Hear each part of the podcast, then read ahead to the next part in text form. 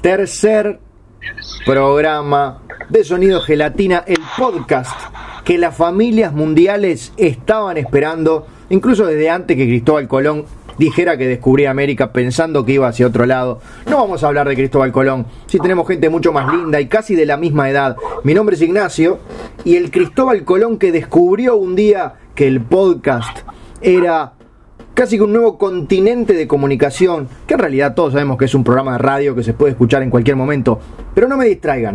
El Cristóbal Colón de, de mi continente, que es la radiodifusión, es Gustavo Sala, que está desde el otro lado y a quien yo le voy a decir bienvenido a Sonido Gelatina. Gustavo, ¿cómo estás? ¿Qué tal, mi querido Nacho? Vos en Montevideo, yo en la República Argentina, provincia de Buenos Aires, y aquí arrancando la tercera o tercera emisión de este podcast que, como bien vos decías, es para toda la familia. Es decir, que puede ser escuchado no solamente por familias humanas, sino por familias de números, por familias de letras, Vos sabés que el concepto de familia se extiende mucho más allá de las propias personas humanoides como nosotros. Sí, señor. Bueno, esperaba algo más que ese sí, señor, y ese silencio. Este, pero hablabas, me quedé como con la boca eh, húmeda esperando palabras maravillosas que no vinieron nunca. Pero bueno, hablabas de Cristóbal Colón y recuerdo aquel momento, ¿no? Hace apenas unos 450 años, donde las tres calaveras eh, pisaron la tierra y la tierra es algo que nos rodea, estamos pisando tierra permanentemente y la tierra tiene que ver con la mugre y yo estoy harto de la tiranía de la mugre y de la tiranía, mejor dicho, de bañarse. Estoy harto de que esta cultura occidental nos obligue a bañarnos permanentemente. Bueno, Gustavo, no es permanentemente, es todos los días si podés y si no, aunque sea día por medio, pero no solamente por ti, es por las personas que te rodean. Lo que mira, Nacho, hoy se cumplen el mes número 8 de que no me baño. Hoy, porque voy anotando en una pared, voy anotando cada día una rayita y hoy se cumplen ocho meses sin bañarme. Pero, y lo digo con orgullo, con orgullo. Yo no sé si lo, yo diría con orgullo, es un dato de la realidad. Seguramente puedas estar en el libro Guinness de los récords, pero a esta altura, Gustavo, ¿vos no sentís algo extraño alrededor tuyo? No sé si una capa de como un, como un aire como verde que te rodea. Bueno, no es verde, Lo que pasa es que es algo que yo no sabía, es que vos a los seis meses de que no te bañás, el olor que uno desprende cobra vida y ya empieza a tener independencia de movimientos. Claro. ¿No será que te acostumbraste directamente? No, no, no, es que es así, esto pasa, yo lo compruebo ahora, ¿no? Porque viste que uno a veces eh, es como cuando se te hierve el agua, el olor sale y se evapora y no lo ves más porque después te bañás y listo, y viene otro olor, pero no pasa, no pasa nada grave. Ahora, si vos pasas a los seis meses, como te digo, el olor se corporiza, ya queda fijo en tu casa donde vos vivas, ya pasa a tener vida propia.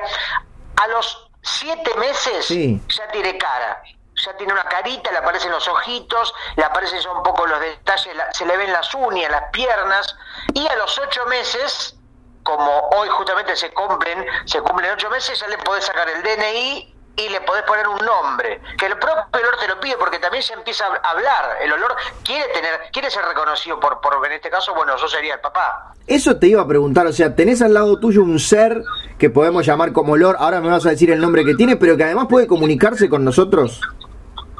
Sí, tranquilamente, obviamente, él es un olor, digamos, es raro porque salió de mí, pero él tiene su vida propia, tiene sus propios intereses. Por supuesto que un olor tiene un interés mucho más limitado que un ser humano. No es que quiere ponerle un negocio, quiere estudiar una carrera. Él más o menos, eh, mientras tenga para vivir, eh, yo le tiro unos mangos y se arregla. ¿Y sabes si, si, tendrá vergüenza de por lo menos mandarnos un saludo a mí y a todo el público de Sonido Gelatina? Eh, a ver, para que lo. Lo que pasa es que todavía. Vos sabés que hay una cosa que él me está rompiendo las pelotitas, que no. No sé cómo ponerle de nombre, ¿entendés? Ah. Bueno, podemos buscar yo, nombre. digamos, yo le, le puse nombre a todos mis hijos, a mis hijas, a mis perros, a mis gatos, a mis pescados, pero nunca le puse nombre a un olor. Pero le gustaría un nombre de humano, o sea, un nombre que podría ser, no sé, Federico, Fernando, hay que saber si es un olor o una Eh, olora. a ver, para que le pregunto. ¡Olor! ¡Olor! Ya vos, vení un poquito para acá. A ver, llamalo porque por a mí no me, no, no, no quiere, no me hace caso. A ver, olor. Llamalo vos. Olor, soy, soy Ignacio, un amigo, muy amigo de Gustavo, y quería saber si podías hablar un ratito con nosotros. Hola. ¿Hola? Hola. ¡Olor! Hola. Hola. Pero qué, qué, qué placer hablar contigo después de que Gustavo hablara tan bien de vos. Sí, a mí, a mí me gusta hablar con vos. Está se ve que esa, esa boca es como bastante nueva, ¿no? Todavía no, no, no articulás mucho las palabras. Me está saliendo los dientitos. Claro. Me está saliendo los. Recién le están saliendo los dientitos, pobrecito. ¿Y tú? Y me están cre- me están creciendo los pelos también. Los pelos también, qué lindo. Escuchame, Olor, ¿vos querés tener un nombre de persona? Sí, a mí me gustaría tener un nombre. Bien. Porque vos yo no tengo nombre. Es ¿Y por qué no? Yo me merezco tener un nombre. Está muy bien, tenés toda la razón. Yo me llamo Ignacio y vos hasta ahora sos Olor, pero Olor es como decir persona. Yo soy una persona, pero también tengo un nombre. Ah, a mí me gustaría tener un nombre o un apellido. Bueno, una- el apellido sería Sala, porque sos parte de Gustavo. Pero ahora hay que buscar el nombre. A mí me, a mí me gustaría tener un apellido famoso. Por ejemplo, Spielberg. Bueno, está bien. Ven, vamos avanzando. Ya tenemos entonces tu apellido que sería Spielberg. Hay que ver un nombre, no digas Steven. Eh, igual no sé, a mí se me ocurrió, porque se, lo, primero, lo primero que se me vino a la mente. Yo Bueno. tengo que aprender todo de cero. Pero imagínate, Olor, que si vas por la calle y, y, y vos decís que, y- que gritan Steven Spielberg y vos te das vuelta, pero en realidad no te habían llamado a vos, habían llamado al director de cine que estaba caminando por la vereda Ah, enfrente. hay, hay Hay un director de cine que se llama Steven Spielberg. Ay, ¿Qué es el cine? Uh, ¿Qué? bueno. Pues yo no sé mucho. Es cierto, sos una, sos un olor bastante nuevo, que tenés apenas ocho meses de vida. Bueno, cine es, este, ¿viste, lo- viste la- las películas? Nacho, se fue. Ay, se fue. Le estaba por explicar el noveno dormido, arte, la sucesión de imágenes que configura movimiento para nuestro cerebro, pero bueno, en fin.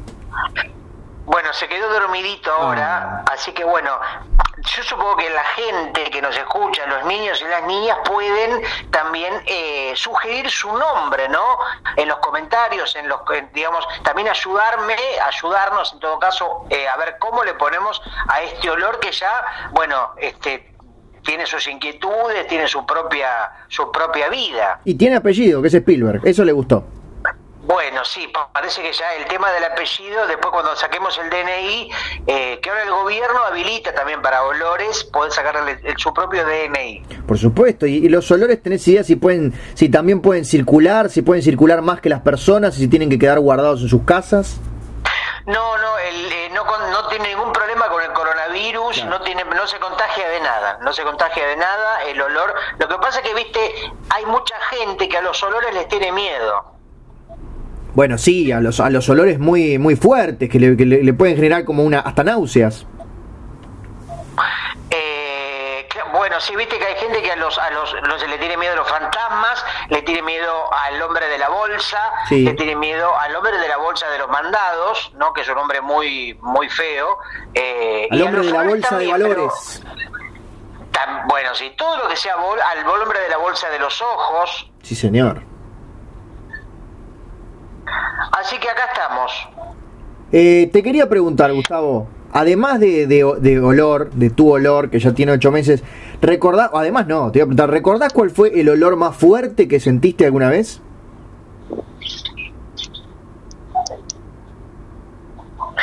Nachito, me, justo me estaba hablando el olor. ¿Me repetís la pregunta, por favor? No, está bien, ma- primero mandale un abrazo de mi parte, aunque no sé si se puede abrazar un olor. ¿Cuál fue el olor más fuerte que oliste en tu vida?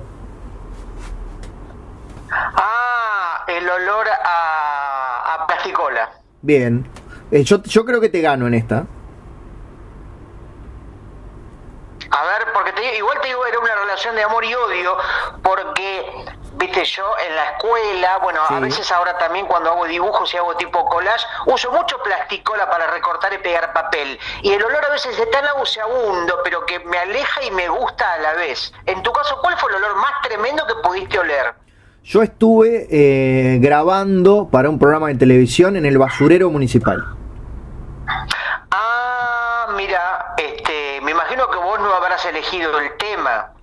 No, te cuento, era la presentación era como de un programa que era sobre noticias con humor, era una especie de invasión zombie, entonces arrancaba porque eh, era una contaminación que había en el basurero, entonces uno de los, de los protagonistas del programa se convertía en zombie en el basurero municipal y ahí fuimos a grabar y durante, no sé, la hora que estuvimos ahí, es un olor que, es como que no te lo podés sacar de adentro del cuerpo porque te estás rodeado de todo basura, basura, basura, basura, basura. Ahora, ¿en ningún momento empezaste a disfrutar el olor o siempre fue de rechazo? Porque viste que a veces la propia naturaleza humana, el olor, el olfato, medio que le entras a sentir el gustito, casi después lo, lo extrañas. En tu caso no, siempre fue de rechazo puro. Sí, eh, lo que hace el, yo calculo que debe ser el cerebro. Yo no sé mucho de medicina, apenas hace 10 años que soy cirujano plástico, pero hay algo que hace el cerebro que dice, bueno, si vas a seguir en el basurero, yo de alguna forma voy a tratar de que este olor no te moleste tanto y entonces lanza una sustancia del cerebro que se llama acostumbrinas que hace que bueno, que lo sientas, que no lo sientas tanto el olor, que te acostumbres al olor. Ahora, en los basureros, me parece que primero me parece raro que no haya como unos eh, unas regadas masivas de perfume, ¿no? Para que justamente, para que no sean tan hediondos, para que no sean tan podridos esos basureros gigantescos, ¿no? Podrían, tipo como hay, viste, esos helicópteros que tiran, eh, que rocían plaguicidas sobre los campos, o esos helicópteros o aviones que tiran, no sé, cuando por ejemplo se incendia un bosque, que tiran, tiran muchísimos litros, toneladas de agua desde el aire. Sí, señor.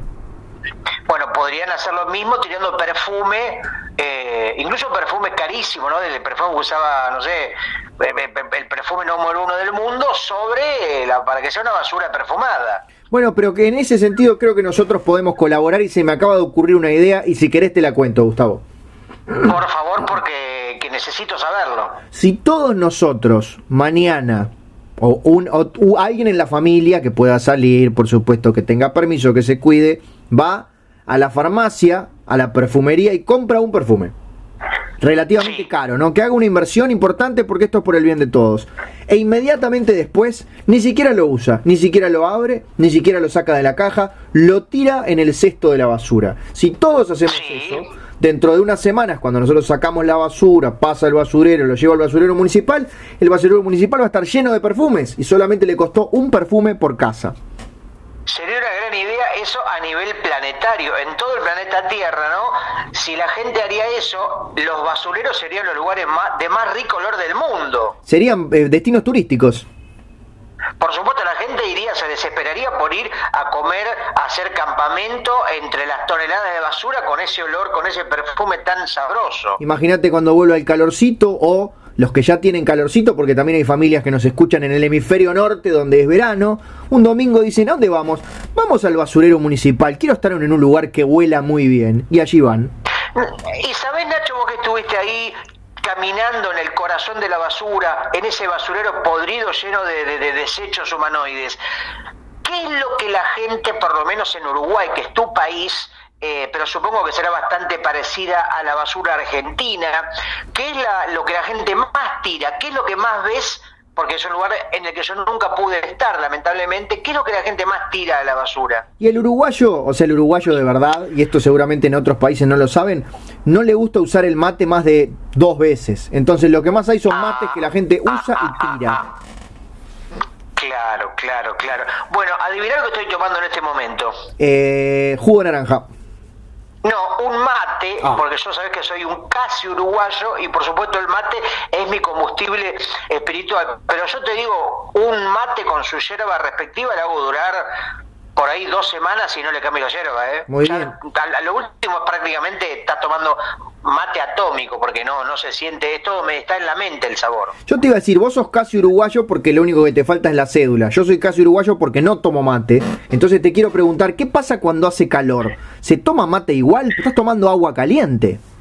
Sí, Por supuesto, vos sabés que la gente, la gente del sindicato de vampiros, los góticos, la gente que tiene su característica, no sé, que se pinta de blanco y usa sobre todo negros, aún en pleno verano, su traje, su uniforme eh, eh reglamentario lo usa igual. Sí. O sea, si sos un gótico de verdad, lo te vestís de negro con borceguíes y con tapados, eh, aún haciendo 40 grados a la sombra. Lo mismo con, con, con los que somos, eh, amamos a la cultura del mate, aún en el más extremo de los calores, se toma el mate con el agua prácticamente hirviendo. Por ejemplo, si esto no va a pasar, no queremos que pase, pero por ejemplo, estás yendo en avión a Europa a recibir un premio maravilloso por eh, tus labores en eh, la lucha contra el resfrío el, el, el, avión cae en el medio del desierto y vos te encontrás que tenés, que tenés eh, un oasis, encontrás agua y tenés tu mate ahí.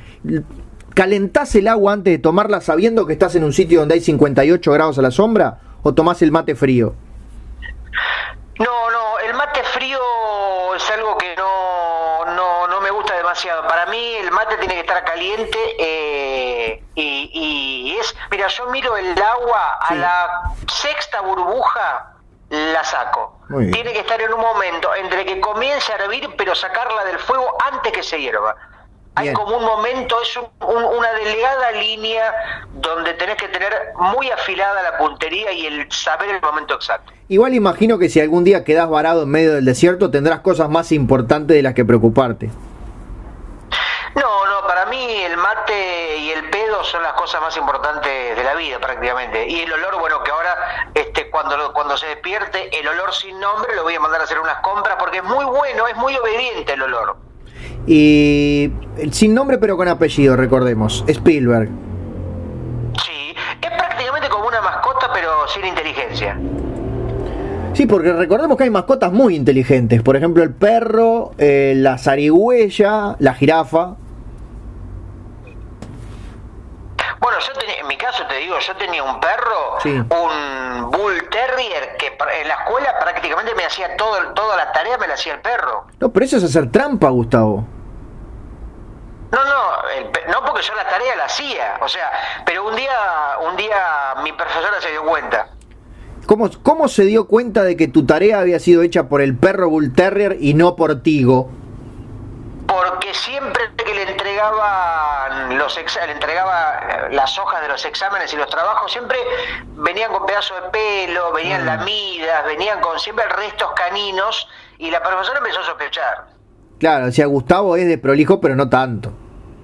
Y un día que yo me acuerdo que estaba enfermo, tenía mal de Chagas, ¿Ah? y digo, bueno, mi, mi, mis padres me dijeron, bueno, este, hoy no vayas a la escuela, porque estaba prácticamente, mira, parecía un, un, un, un vegetal, estaba con telaraña en la cara, tenía los ojos salidos de sus órbitas, los pies separados varios metros del cuerpo, una cosa prácticamente desastrosa. Y entonces lo mandé al, lo mandé al perro. Mandaste al perro en tu lugar, pero si iban a dar cuenta, eran muy parecidos, capaz.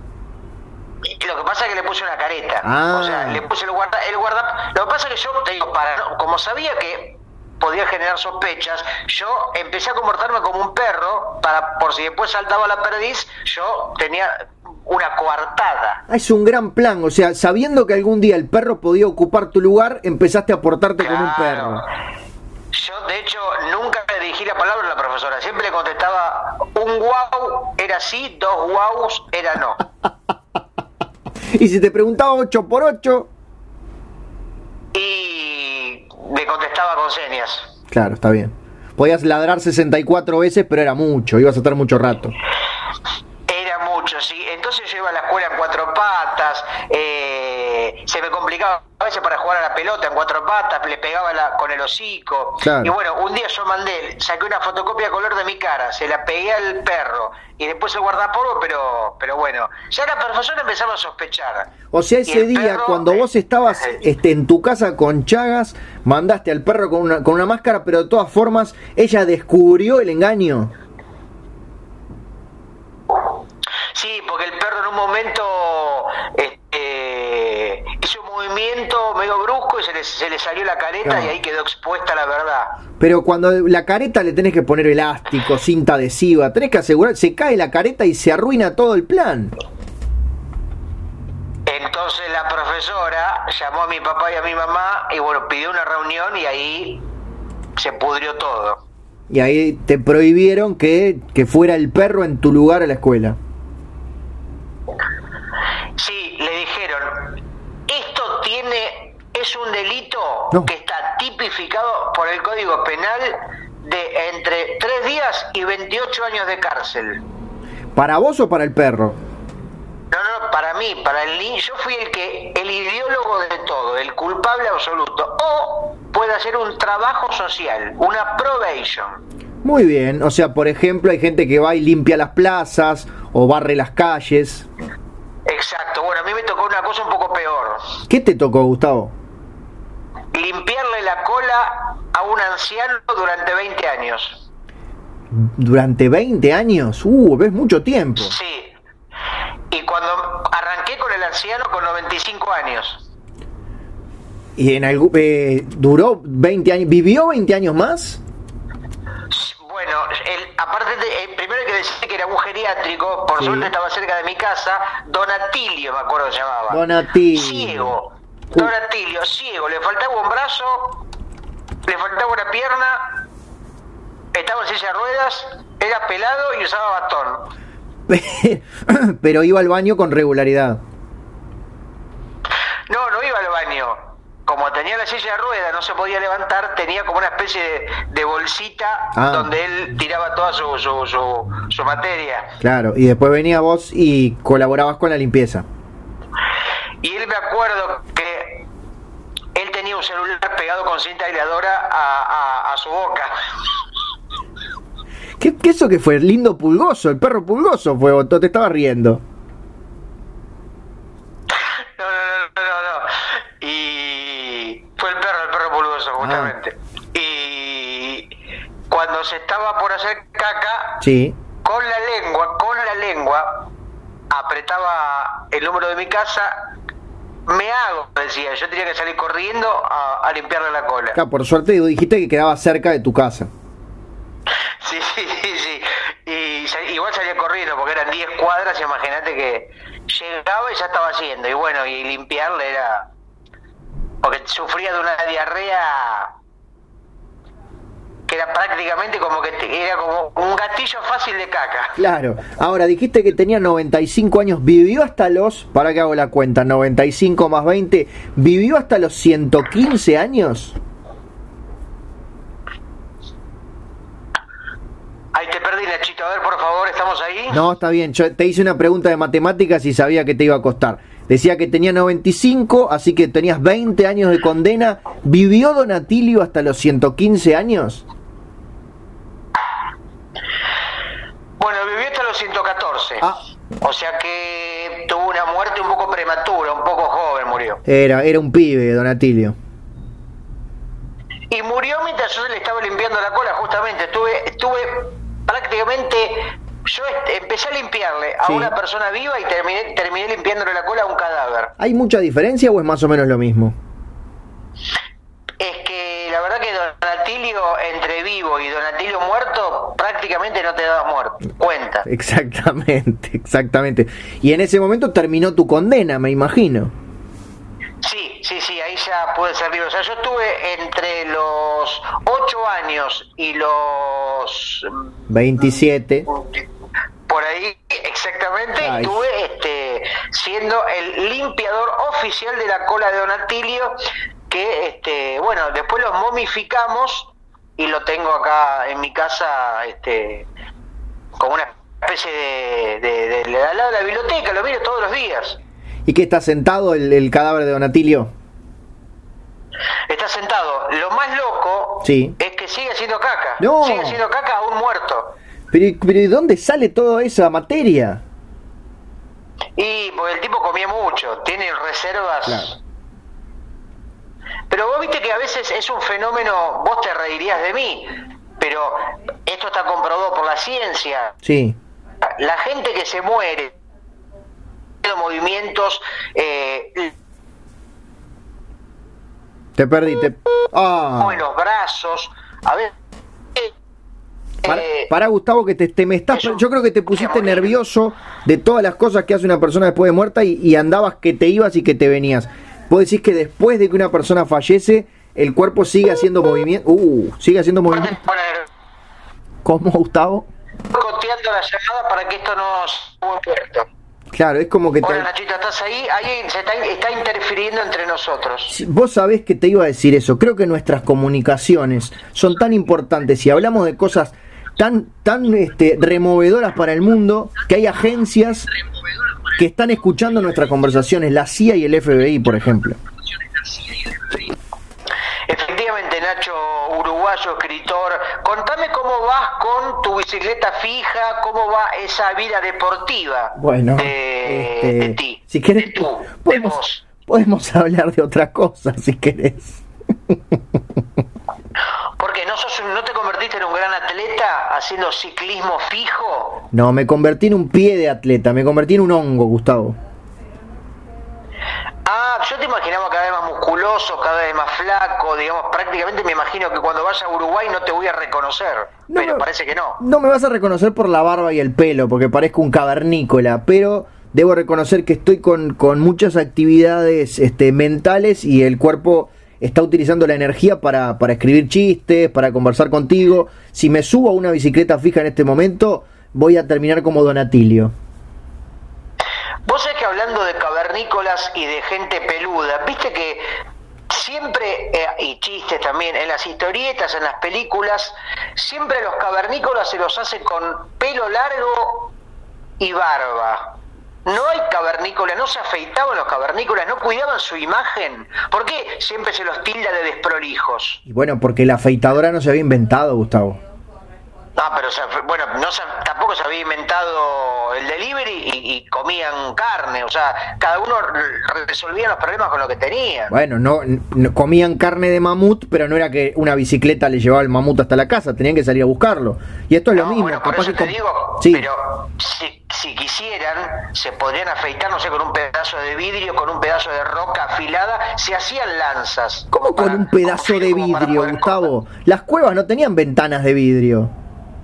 No, bueno, pero quise decir con una roca afilada, o sea, las ah. puntas de lanza las hacía, no eran que eran naturales. El hombre con su con los medios que tenía resolvía los problemas con, como podían. Y es algo importante para recordar que incluso hace miles de años podíamos este, solucionar cosas, éramos capaces de solucionar problemas. Ahora parece que si la computadora se queda sin internet durante 15 minutos, ya no sabemos qué hacer. Bueno, evidentemente, fíjate que hoy eh, un cavernícola lo traes al mundo actual y se caga de risa, porque hoy parece que la tecnología te tiene que solucionar todo. Y antes, hace millones de años, eh, los hombres de las cavernas resolvían todo con sus propias manos y su propia inteligencia, porque seguramente eran mucho más inteligentes que los que vivimos ahora. Eh, yo creo que un cavernícola en el 2020 podría ser este presidente de una compañía multinacional y lo haría muchísimo mejor porque durante toda su vida se acostumbró a no tener que confiar en ningún instrumento, ninguna computadora, ningún nada. Totalmente, bueno, ya lo vimos en los picapiedras, viste que a veces, por ejemplo, una ladera era un animal con puerta, con un poco de hielo, eh, un auto era un tronco ahuecado y con las patas lo hacías andar. Bueno, hay que buscar la manera. Gustavo, mi querido picapiedra de la amistad, a mí me encantaría quedarme contigo charlando durante horas de electrodomésticos de Pedro Picapiedras, pero eh, tengo que irme porque está por pasar eh, un, em, un pelícano que yo me tomo todas las tardes para ir hasta la Rambla y volver y ver la puesta del sol. Así que discúlpame, pero de mi parte voy a tener que despedirme. Bueno, Nacho, te dejo con tu pelícano uruguayo y con tu bicicleta fija, cada vez más fija y cada vez menos usada, juntando tierra. Espero que tu bicicleta no se haga caca y que eh, tus olores no te abandonen. Bueno, igual es como vos decís, si es una bicicleta fija no habría que mover ni siquiera los pedales. Así que estoy cumpliendo con el objetivo de la bicicleta que es que esté fija. Es verdad, porque si uno anda en la bicicleta fija, estás justamente dejando, estás transgrediendo su naturaleza, le estás quitando su, su, razón de ser. Así que Nacho, bueno, por mi lado, sigo tomando mate, tengo acá para dos semanas mínimo con este, con esta yerba, ya tiene gusto a nada, pero no importa, porque como ya te dije, el gusto está en la mente. Te mando un gran abrazo y ya sabe la gente que puede ayudarnos, ayudarme a ponerle un nombre a mi olor, que está aquí conmigo. Ahora en un rato lo voy a mandar a comprar ananá para tomar daiquiri. Muy bien, ese fue Gustavo Sala, mi nombre es Ignacio Alcuri y esto para todos ustedes, familias del Sistema Solar, fue Sonido Gelatina, el podcast más Spielberg del mundo. Será hasta la próxima.